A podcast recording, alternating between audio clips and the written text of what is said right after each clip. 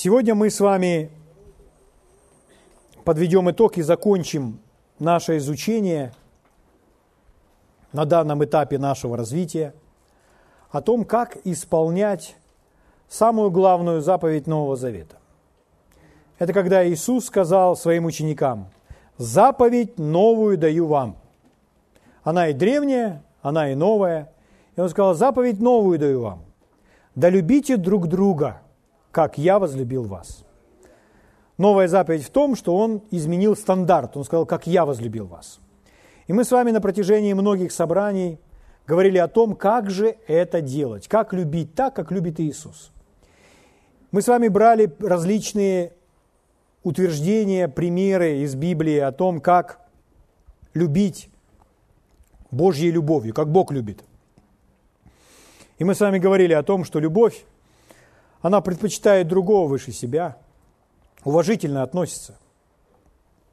Аминь.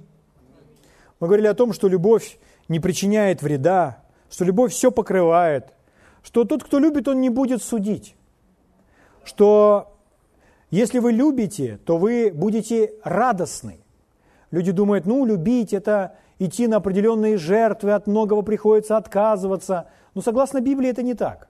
Согласно Библии, когда вы любите – и вы идете на определенные жертвы, но при этом вы испытываете радость.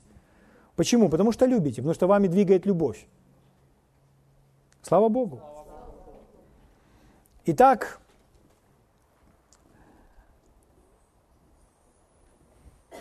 продолжая сегодня и подведем определенный итог, давайте вместе откроем с вами первое послание Иоанна, 3 глава,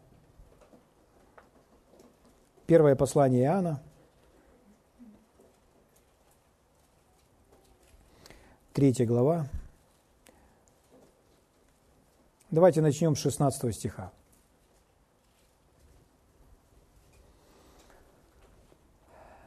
Здесь написано так. «Любовь познали мы в том, что Он положил за нас душу свою, и мы должны полагать души свои за братьев. 1 Иоанна 3,16 я прочитал. Любовь познали мы в том, что Он, речь идет об Иисусе, положил за нас душу свою. И мы должны полагать души свои за братьев.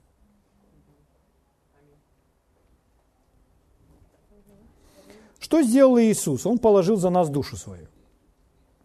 Ну, когда человек читает, то обычно люди склонны думать, что речь идет о том, что Иисус умер за нас. Он действительно умер за нас. Поэтому и мы должны умирать друг за друга. И люди подразумевают физическую смерть. Друзья мои, но если бы это, э, в этом стихе шла речь о физической смерти – то позвольте заметить для вас, что это было бы слишком легко. Поймите, однажды умереть за кого-то – это слишком просто. Совсем другое дело, когда вам каждый день приходится полагать душу свою. Это не так просто, не так легко. Но любовь делает это. Вы слышите? Каждый день полагать ради кого-то свою душу, думая о ком-то. 17 стих, следующий. А кто имеет достаток в мире? О, понимаете ли вы, что следующий стих вытекает из предыдущего? И вот смотрите, Любовь познали мы в том, что Он положил, за нас душу, душу свою, и мы должны полагать души свои за братьев. А кто имеет достаток в мире, но, видя брата своего в нужде, затворяет от него сердце свое, как пребывает в том любовь Божья? То есть речь идет полагать душу, это значит заботиться о ком-то, думать о ком-то, в первую очередь, и из контекста следующего стиха мы понимаем, что речь идет о даянии. О даянии. Когда мы говорим о даянии, мы подразумеваем материальное даяние, и, возможно, вы думаете только там о деньгах. Но, или материальное даяние, о даянии вещей. Но давать можно не только вещи, давать можно время, внимание. Здесь написано, затворяет от него сердце свое, то есть человек не участвует в чьей-то жизни. Он закрыт от кого-то, неважно, что происходит в жизни другого. То есть это есть не по любви, согласно этого стиха. Но что по любви? По любви это даяние, по любви это давать. Даяние. Слышите? А теперь услышьте и запомните на всю жизнь и красным маркером напишите прямо на холодильнике. Наивысшее выражение любви Божьей. Наивысшее, главное выражение божественной любви – это даяние.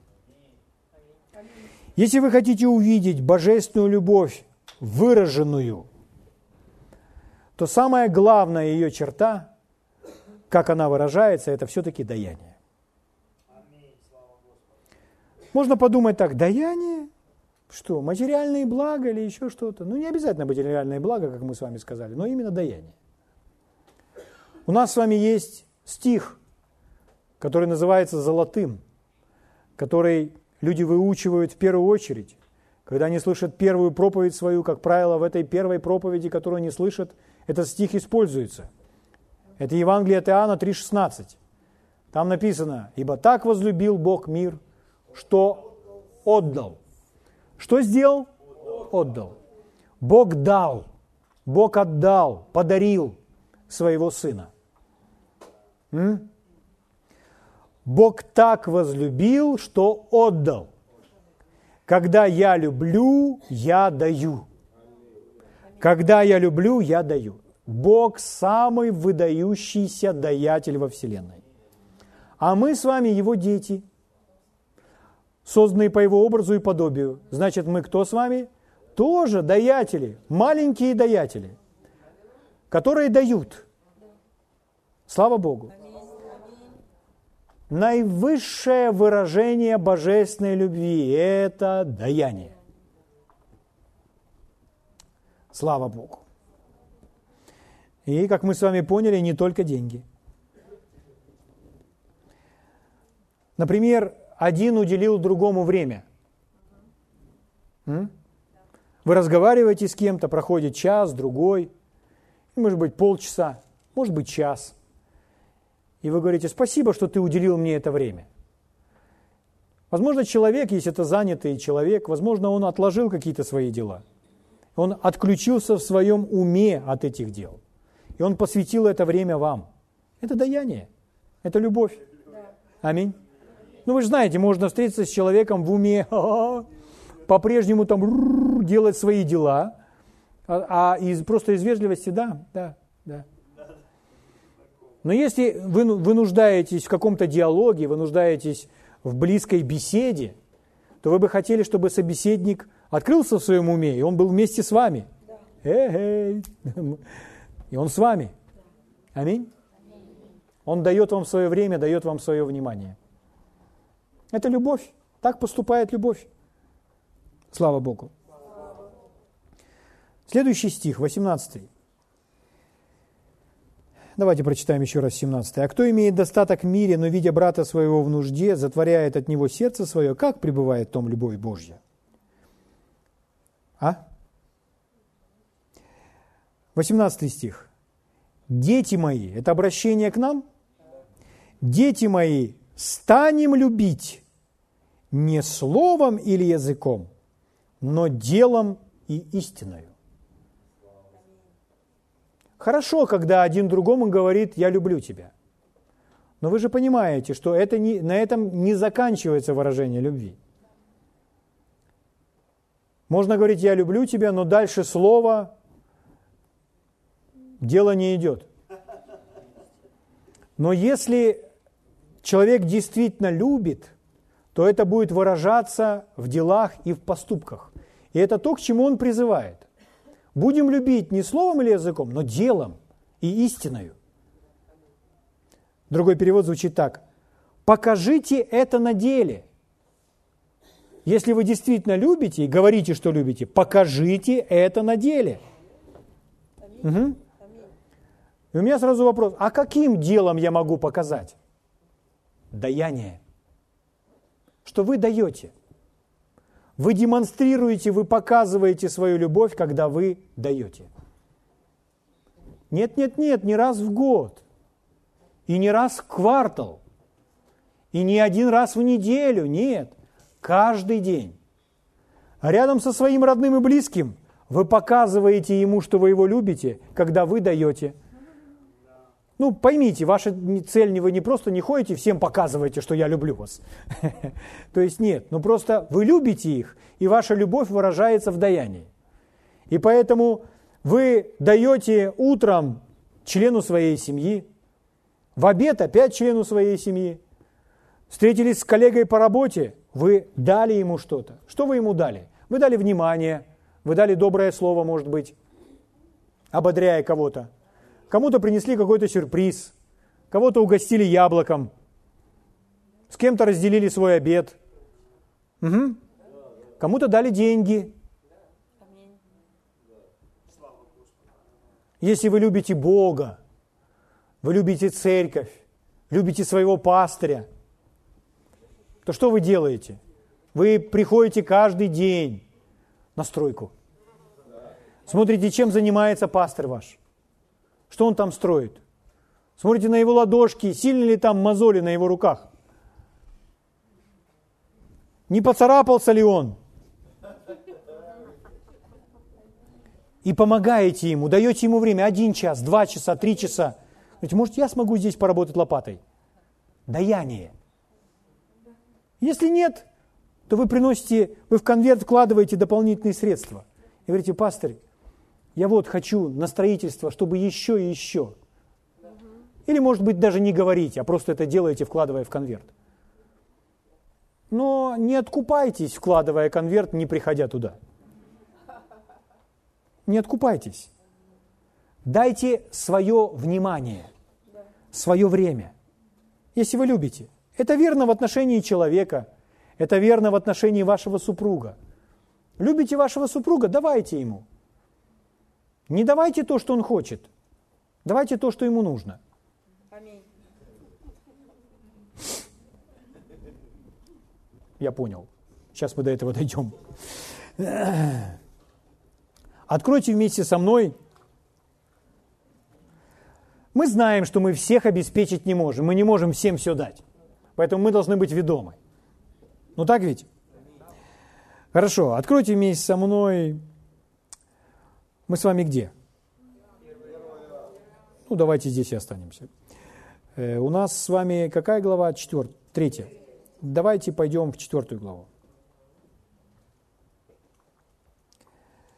Первое послание Иоанна, четвертая глава. Давайте я начну вам читать с 9 стиха. Любовь Божья к нам – Любовь Божья к нам открылась в том, что Бог послал в мир единородного Сына Своего. Видите, как любовь открывается, когда Он посылает.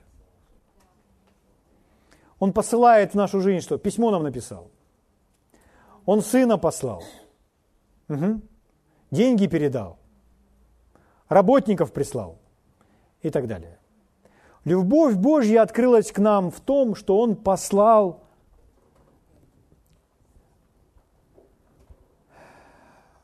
в мир единородного Сына Своего, чтобы мы получили жизнь через Него. Есть? Слава Богу. В том любовь, что не мы возлюбили Бога, но Он возлюбил нас и послал Сына Своего в умилостивление за грехи наши. Не мы возлюбили, а Он, то есть мы Его не любили, мы были врагами Богу. А в этот момент Он возлюбил нас. Слава Богу. Возлюбленные, если так возлюбил э, нас Бог, то и мы должны любить друг друга. Так любить друг друга. Аминь. То есть, если Бог сделал для нас нечто великое, когда мы с вами были врагами Богу, то скажите, должны ли мы делать что-то доброе для тех, кто нам не нравится? Выходит, что так. Можем ли мы сделать по отношению кого-то, кто не является нашим другом, и, может быть, кто нам не нравится, или даже вызывает у нас неприятные чувства, но можем ли мы, по примеру Бога, сделать для него нечто хорошее? Мы можем, и мы должны. Вот о чем говорит Библия. Так мы приобретаем людей. Бог нас так приобрел. Проблема в том, что люди опять склоняются на чувства. Но мы с вами уже так много об этом говорили, что любовь – это не чувство. Если кто-то по отношению меня сделал что-то ну, нехорошее или и мне неприятно, то не буду делать ничего для него, потому что я не испытываю таких чувств. Но мы не должны идти на поводу чувств. Мы должны управлять чувствами. Поэтому если мы знаем, что мы в отношении кого-то должны сделать что-то, и мы знаем об этом в своем сердце, а чувство у нас при этом полная противоположность, мы не должны идти на поводу чувств. Ну так ведь? Потому что даяние, оно не зависит от чувств, оно зависит от вашего решения. Хорошо, давайте я так скажу. Друзья мои, мы уже научились, что нам придется сталкиваться с симптомами болезни, которым нам нужно противостоять. Мы стоим на Слове Божьем и говорим, нет, я отказываюсь верить чувствам, я не верю в симптомы, я признаю их, что это факт в моем теле. Да, я не отрицаю чувств, но я знаю, как я могу это изменить. Я знаю, что Слово Божье говорит, что Господь совершил для меня по поводу моего исцеления так много. Поэтому я верю в Божье Слово и противостою симптомам. Аминь? Это есть вера. В отношении материальных благ то же самое мы противостоим нехватке, тоже симптомам нехватки. Говорим, нет, Господь избавил меня от недостатка. Он обнищал ради меня. Так ведь? Чтобы я стал богат его нищетой. То есть мы искушаемы чувствовать или испытывать симптомы болезни, или мы искушаемы переживать давление или симптомы недостатка – и мы этим симптомам противостоим. А вот вам еще одна сфера. Вы будете искушаемы, вы будете переживать симптомы собственного эгоизма, тогда, когда нужно любить. И вам придется противостоять симптомам эгоизма, так же, как симптомам болезни или симптомам недостатка, потому что это не является истиной – Истина – это то, что любовь Божья излилась в ваши сердца, и вы можете любить, вы можете взять власть над своими чувствами и ощущениями. Так же, как симптомы гриппа, вы будете испытывать симптомы эгоизма. Эгоизм – это когда вы себя ставите на первое, на главное место. И говорите, а что это я должен? Не хочу, мне неприятно. И на первом месте вы. Любовь так не делает. Любовь по-другому мыслит. На первом месте не мы, а на первом месте тот, кому мы собираемся помочь. Да? Слава Богу. Слава Богу. Итак, мы прочитали с вами, что Он, мы познали любовь в том, что Он отдал своего Сына, послал своего Сына. И здесь сказано, что если Бог так поступает, то и мы должны поступить, поступать, любить точно так же. Римлянам 5 глава, 8 стих. Римлянам 5, 8. Исходя из контекста, что мы с вами говорили о чувствах и о наших поступках, которые мы должны делать на основании того, что мы принимаем правильное решение – любить. Римлянам 5.8 написано – Бог свою любовь к нам доказывает. Скажите, если Бог доказывает свою любовь, должны ли его дети доказывать свою любовь? О, друзья, вам, оказывается, приходится еще и до, доказывать свою любовь. Вы любите? Докажите это. Вы любите своего супруга? Докажите это. Ваши поступки – это доказательство, что вы действительно любите. Вы любите своего брата или свою сестру? Докажите это. Вы любите церковь? Докажите это. Вы любите Бога? Докажите это. Любовь, Бог доказывает к нам свою любовь. Если Бог это делал, почему бы нам не делать то же самое? Почему мы считаем, что мы свободны от этого? Но Бог свою любовь к нам доказывает тем, что Христос умер за нас, когда мы были еще грешниками. грешниками. То есть мы были врагами Богу. Не было э, в нас ничего такого, чтобы вызывало в нем приятные ощущения, что он хотел это сделать. Наоборот, мы, мы плохо о Боге говорили, мы его не знали, мы его не искали. И вот за таких людей он посылает Сына, доказывая нам тем самым свою любовь. Это значит, что мы также должны делать добрые вещи для людей, которые нам не нравятся. Аминь. Которые вызывают в нас отрицательные ощущения. А мы с вами должны делать для них добрые, хорошие вещи. Вы скажете, ну у меня не чувствую. Не надо чувствовать. Возьмите власть над своими чувствами. Примите решение и делайте – и что будет тогда? Тогда вы ощутите, что чувства из вас просто, вы взяли над них власть, и они рекой текут, положительные чувства. Чувства – это результат ваших мыслей, ваших слов, о чем вы говорите, о чем вы думаете и на что вы смотрите. Вот откуда они взялись. Поэтому, если вы примете правильное решение, будете совершать правильные поступки, вы будете управлять своими чувствами очень легко. Слава Богу. Слава Богу. Итак, друзья, можем ли мы с вами сделать что-то для кого-то, кто нам не нравится? Конечно, можем. У нас есть такая сила, у нас есть такая власть. Угу. Второе послание к Коринфянам. Откройте, пожалуйста, восьмую главу. Второе послание к Коринфянам, восьмая глава.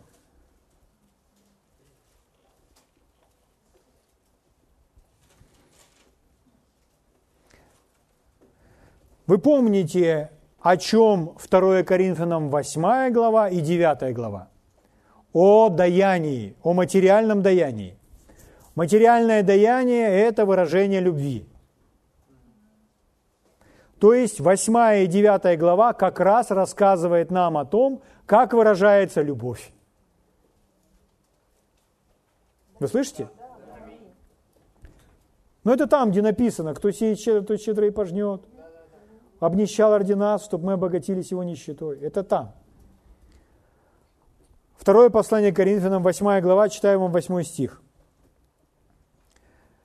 Говоря о даянии, Павел говорит следующее. «Говорю это не в виде повеления, но усердием других испытываю искренность вашей любви». Он призывает Коринфянскую церковь к даянию, поучаствовать в жизни других святых. И он говорит – я не даю вам повеления, что вот вы все сделайте так и все. Я не указываю вам, что делать. Я просто говорю о том, что вот они нуждаются в этой помощи, и вы можете это поучаствовать в их жизни. И он говорит, я просто испытываю искренность вашей любви. Слышите? Но усердием других испытываю искренность вашей любви. Действительно ли искренняя любовь, о которой вы говорите – Потому что если она искренняя, она выразится в даянии. Вы поучаствуете в жизни других людей. Смотрите, в контексте, в контексте. Ибо вы знаете благодать Господа нашего Иисуса Христа, что Он, будучи богат, обнищал ради вас, дабы вы обогатились Его нищетой. То есть вы знаете, как поступил Иисус. Он всего себя отдал ради того, чтобы вы стали богатыми – Поэтому вы можете отдать себя, чтобы теперь те стали богатыми. Аминь. То, о чем он говорит. Слава Богу. В начале, когда мы читаем первые стихи, то мы читаем с первого стиха, 8 глава. «Уведомляю вас, братья, о благодати Божьей, данной церквам македонским, ибо они среди великого испытания скорбями преизобилуют радостью». Видите, преизобилуют радостью. Почему? Потому что любят. «И глубокая нищета их преизбыточествует в богатстве их радушия, ибо они доброходны по силам и сверх сил». Они весьма убедительно просили нас принять дары участия их в служении святым. Здесь написано, что они в нищете – Здесь написано, что они в сложных обстоятельствах, но они радуются, и они щедры. Скажите, может быть человек нищим и щедрым даятелем? Согласно этих стихов, да. То есть вопрос не в том, насколько вы богаты, а вопрос в том, насколько вы щедры. У человека может быть мало – но он щедрый, он отдает практически все. Сам Бог воздаст ему. Слава Богу. Поймите, дьявол, он ненавидит даяние. Он ненавидит даяние, он его атакует везде и всюду, как только он может. Например, заметили ли вы, что люди, которые не ходят в церковь, но если ходят, то очень редко – а некоторые вообще не ходят, которые не дают свои финансы на дело служения. Но они больше всех возмущаются в отношении того, какие деньги приходят в церковь, сколько кто дает, почему нужно отдавать десятину и так далее. Заметили ли вы? С них же никто ничего не берет. Они этого не делают. Они сами не ходят в церковь, они не являются ее частью. Они являются частью церкви, но могут сидеть где-то с кем-то на кухне и обсуждать десятину. Почему это? Кто это придумал, эту десятину? Как эксперты Библии. Знаете, друзья мои, это не случайно. Это их неприятие этих вопросов сверхъестественно. Это сверхъестественное воздействие на них дьявола – Поэтому это их реакция, потому что дьявол ненавидит даяние. Поэтому он, кого может найти, он находит, чтобы люди плохо об этом говорили. Они находятся под воздействием князя мира сего, сами того не ведая, поэтому они обсуждают эти вопросы. Но десятина – это святыня Господня. И она принадлежит Богу. И когда человек приносит десятину, она меня делает счастливым. Я знаю, что я имею принадлежность Божьему Царству.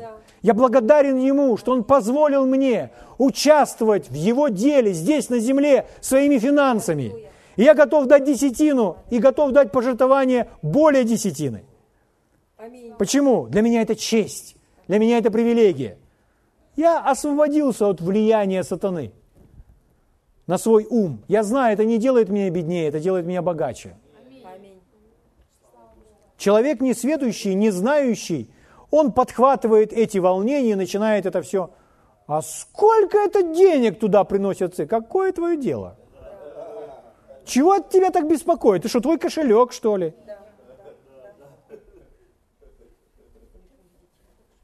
Первый год, как начал читать Библию, уже оспаривает вопросы десятины. Нашел три места Писания. Ты же не эксперт. М? Это сверхъестественно. Это ненависть дьявола в отношении даяния. Потому что он ненавидит даяние. Это самое яркое, наивысшее выражение божественной любви. Когда эти македоняне с, радостью послали свои пожертвования, восполнив нужду другой церкви, в одной церкви море радости, в другой церкви море радости, все прославляют Бога. Это удивительно. Слава Богу. И вот Павел призывает этих, Коринфян, к тому же. Угу. Давайте прочитаем второе послание Коринфянам, 8 глава, последний стих.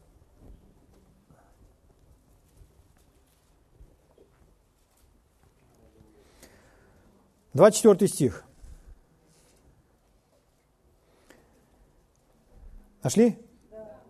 Итак, перед лицом церквей, дайте им доказательство любви вашей. и того, что мы справедливо хвалимся вами. С какой властью говорит Павел? Павел говорит церкви, обращаясь к верующим. Итак, дайте доказательства любви вашей. Вы любите? Дайте доказательства любви вашей. Давайте соберем пожертвования для тех церквей. Вот о чем он им говорит. Любовь, она выражается в даянии. Мы доказываем своими поступками свою любовь. Угу. Вы любите? Докажите это. Слава Богу. Докажите это. Слава Богу. Благ Господь.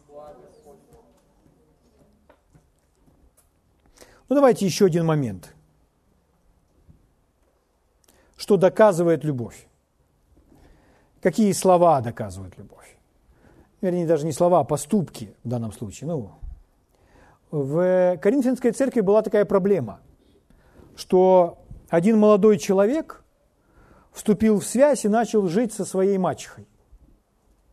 Знаете эту историю там, в втором Коринфянам? То есть он, э, он имел жену отца своего. То есть это не была его мама, это была вторая жена его папы. Но он вступил с ней в связь и с ней жил. Ну, э, Павел пишет, что это прелюбодеяние. Такое прелюбодеяние, которого даже в мире нет. Вот. А он, вот, сам факт, что это случилось в церкви, уже не укладывается. Но это было в церкви. Угу. И вот что интересно. Понимая все это, зная все это, Павел не молчит. Он говорит об этом. Слышите? Почему они молчали, а Павел заговорил? Они там все смеялись. Там написано, что они даже хвалились. О, тут даже в мире такого нет, а у нас тут мы отличились. То есть они относились к этому так, легкомысленно. Они наслушались учения о благодати и попали в определенную крайность. Но что делает Павел? Он говорит им много о благодати. Но благодать, она изменяет жизнь человека. Это не значит, что человек может жить вопреки Божьим правилам, Божьим законам. И поэтому он им говорит, Как поступить с этим человеком? Скажите, Павел движим любовью? Да, движим любовью. Как поступить с этим человеком? Павел говорит следующее. Извергните развращенного из среды вас. Выгоняйте его из церкви. Отправьте его из церкви. Знаете, что это?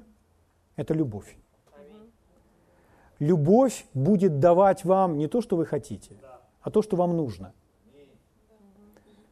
Потому что этот человек обязательно должен изменить свою жизнь. Знаете, что случилось потом? Этот человек осознал. И когда мы читаем второе послание Коринфянам, он осознал. И он изменил свою жизнь.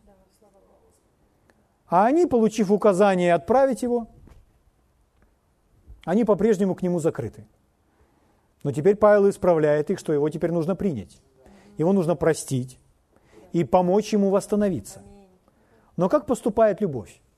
любовь будет говорить истину. Любовь не будет безучастной. Любовь, когда, когда ваш человек, ваш брат или сестра погряз в грехе серьезном, об этом все говорят за глазами, а вы молчите и ничего ему об этом не говорите, пытаетесь, это не мое дело, это не любовь, друзья мои. Дайте ему то, что ему нужно, чтобы спасти его жизнь. Нет, вы не будете говорить, обвиняя его и осуждая его. Не так Павел говорил. Павел говорил со слезами. Павел плакал.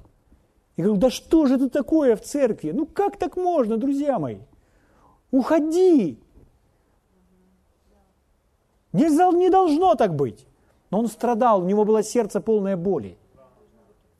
М? Потому что это церковь, она должна быть чистой. Наш образ жизни очень ярко отличается от людей жизни в мире. У нас другие совсем стандарты. Аминь. Там написано, смотрите, как поступает любовь. Если кто-то называясь братом, и остается там прелюбодеем, вором, лихаимцем. Помните, там написано? С такими даже и не ешьте вместе, и не приветствуйте их. Так поступает любовь. Почему? Ну, потому что любовь, она постарается сделать все, чтобы человека исправить, чтобы исправить человеческую жизнь. Нет, мы уже говорили о том, что любовь не судит. Мы не судим, нет. Но когда мы знаем, что все об этом говорят, все об этом трубят, уже все об этом знают, а мы ведем себя так, как будто ничто не приключилось, нет, мы скажем этому человеку, мы скажем нежно, мы скажем спокойно, но мы поговорим. Угу. Если он не хочет говорить, и он не ходит даже в ваше собрание, нет никаких проблем, вы не говорите об этом. Угу.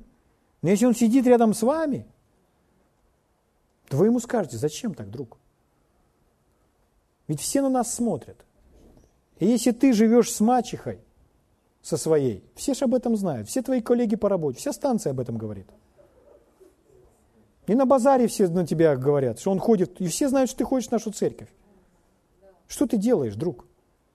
Выйди перед всеми, покайся. Скажи, что я исправил свою жизнь, потому что все об этом знают. Поэтому перед всеми. И мы поможем тебе восстановиться. Если нет, уходи, потому что ты, ты не часть нас. И, возможно, когда вы говорите, у вас слеза течет, папа, и этот разговор неприятный, совсем неприятный, вам больно об этом говорить. Вы как кусочек от себя отрезаете. Но это любовь. Она неравнодушна. М? А затем, давайте я вам прочитаю, как этот человек восстановился. То есть он покаялся во всем. Сначала Павел сказал, извергните его, уберите его. А теперь смотрите. Второе послание к Коринфянам, это здесь же, э, немножко раньше, вторая глава. Второе послание к Коринфянам, вторая глава. Давайте с третьего стиха начнем читать. Вот он им опять пишет об этом. Проблема поднята в первом послании, во втором послании уже развязка. Третий стих. Это самое и писал я вам, дабы придя не иметь огорчения от тех, о которых мне надлежало радоваться. Ибо я во всех вас уверен, что моя радость есть радость и для всех вас. От великой скорби стесненного сердца я писал вам со многими слезами. Видите, как он писал? «Извергните развращенного из среды вас». Уберите этого человека из церкви, раз он не хочет каяться. И он плакал при этом. Итак, не для того, чтобы огорчить вас, но чтобы вы познали любовь, какую я в избытке имею к вам. Оказывается, это любовь. Это любовь. Говорить о проблеме, о которой все говорят, о которой все знают. Мы не говорим обнародовать проблему, которую никто не знает. Если человек тайно грешит, об этом никто не знает, ни в коем случае об этом нельзя говорить вслух. Об этом нужно говорить тихонечко с этим человеком, если вы знаете. Но если об этом все говорят, всюду говорят, вы слышите?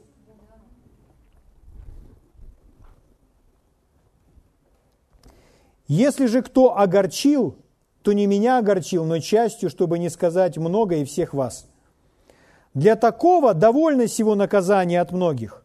Так что вам лучше уже простить его и утешить, дабы он не был поглощен чрезмерной печалью. Смотрите, вот продолжение, как поступает любовь. Как поступает любовь? Любовь, она прощает, и она утешит. Она поможет этому человеку восстановиться, потому что он покаялся во всем. Восстановиться ему в служении, если нужно. Аминь. То есть безвыходных ситуаций не существует. Вы живы, Значит, безвыходных ситуаций не существует. Слава Богу! Друзья мои, это очень важно. Итак, не говорить правды – это не любовь.